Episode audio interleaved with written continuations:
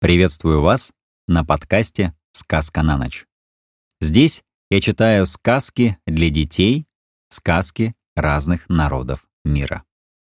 На этой неделе вы услышите рассказы для детей писателя Михаила Зощенко. Текст читает Эльдар Закиров. Михаил Зощенко.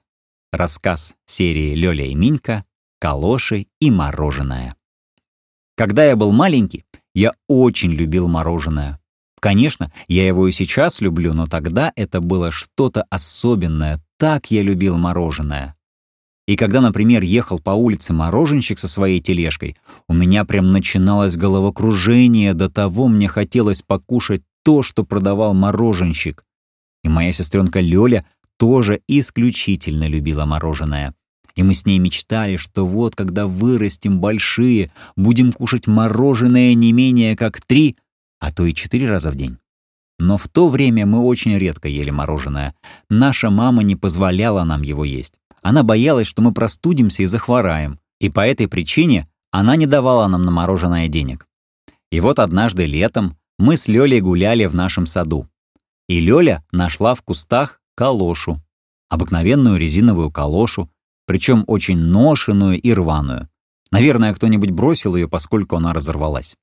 Вот Лёля нашла эту калошу и для потехи надела ее на палку. И ходит по саду, машет этой палкой над головой. Вдруг по улице идет тряпичник и кричит «Покупая бутылки, банки, тряпки». Увидев, что Лёля держит на палке калошу, тряпичник сказал Лёле «Эй, девочка, продаешь калошу?» Лёля подумала, что это такая игра, и ответила трепичнику. «Да, продаю. Сто рублей стоит эта калоша». Трепичник засмеялся и говорит. «Нет, сто рублей — это чересчур дорого за эту калошу.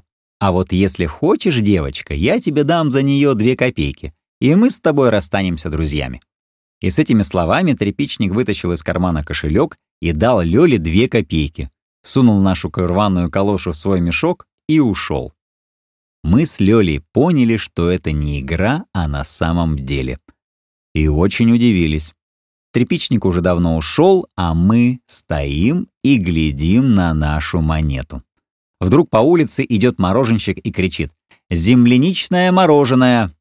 Мы с Лёлей подбежали к мороженщику, купили у него два шарика по копейке, моментально их съели и стали жалеть, что так дешево продали калошу. На другой день Лёля мне говорит, «Минька, сегодня я решила продать трепичнику еще одну какую-нибудь калошу».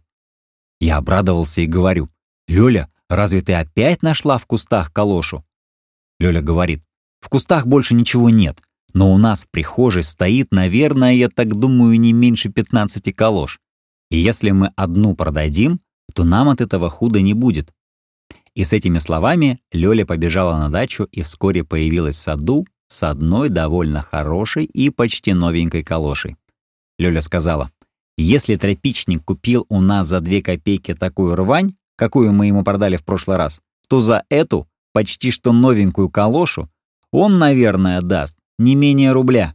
Воображаю, сколько мороженого можно будет купить на эти деньги». Мы целый час ждали появления трепичника, и когда мы наконец его увидели, Лёля мне сказала, «Минька, на этот раз ты продавай калошу. Ты мужчина, и ты с тряпичником разговаривай. А то он мне опять две копейки даст, а это нам с тобой чересчур мало». Я надел на палку калошу и стал махать палкой над головой. Трепичник подошел к саду и спросил. «Что, опять продается калоша?» Я прошептал чуть слышно. «Продается». Трепичник, осмотрев калошу, сказал. «Какая жалость, дети, что вы мне все по одной калоше не продаете. За эту одну калошу я вам дам пятачок.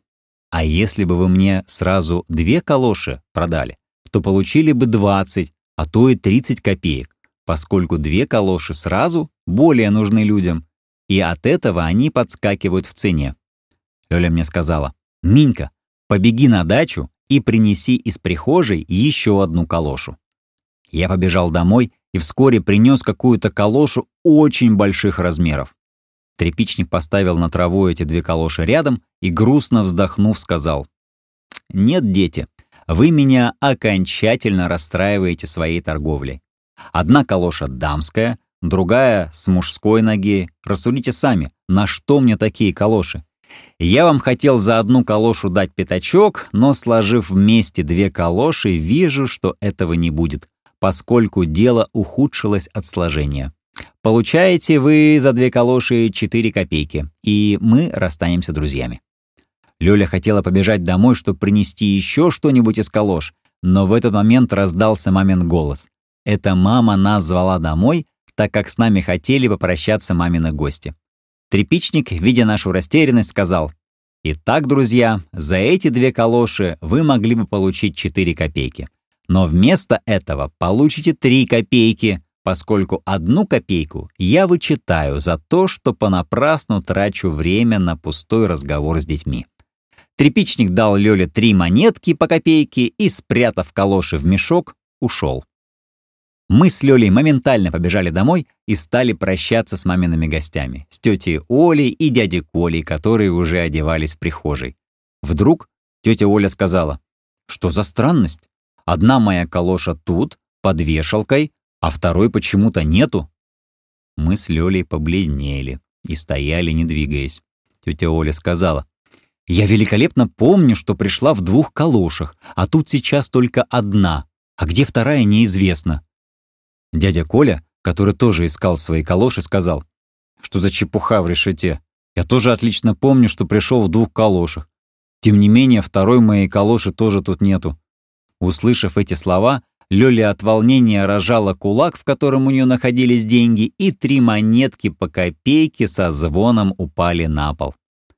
Папа, который тоже провожал гостей, спросил. «Лёля, откуда у тебя эти деньги?» Лёля начала что-то врать, но папа сказал. «Что может быть хуже вранья?» Тогда Лёля заплакала, и я тоже заплакал, и мы сказали. «Продали тряпичнику две галоши, чтобы купить мороженое». Папа сказал. «Хуже вранья — это то, что вы сделали». Услышав, что калоши проданы тряпичнику, тетя Оля побледнела и зашаталась. И дядя Коля тоже зашатался и схватился рукой за сердце. Но папа им сказал, «Не волнуйтесь, тетя Оля и дядя Коля, я знаю, как нам надо поступить, чтобы вы не остались без калош. Я возьму все Лёлины и Минькины игрушки, продам их тряпичнику, и на вырученные деньги мы приобретем вам новые калоши». Мы с Лёлей заревели, услышав этот приговор. Но папа сказал, «Это еще не все. В течение двух лет я запрещаю Лёле и Миньке кушать мороженое. А спустя два года они могут его кушать, но всякий раз, кушая мороженое, пусть они вспоминают эту печальную историю. В тот же день папа собрал все наши игрушки, позвал тряпичника и продал ему все, что мы имели. И на полученные деньги наш отец купил калоши тети Оли и дяди Коли.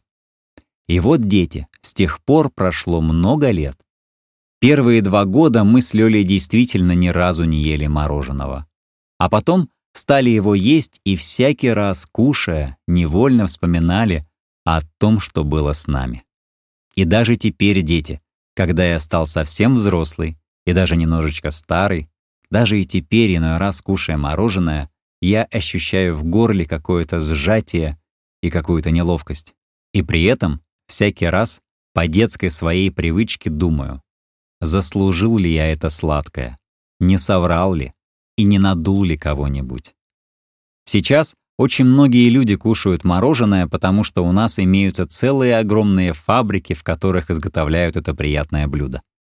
Тысячи людей и даже миллионы кушают мороженое, и я бы, дети, очень хотел, чтобы все люди, кушая мороженое, думали бы о том, о чем я думаю, когда ем это сладкое.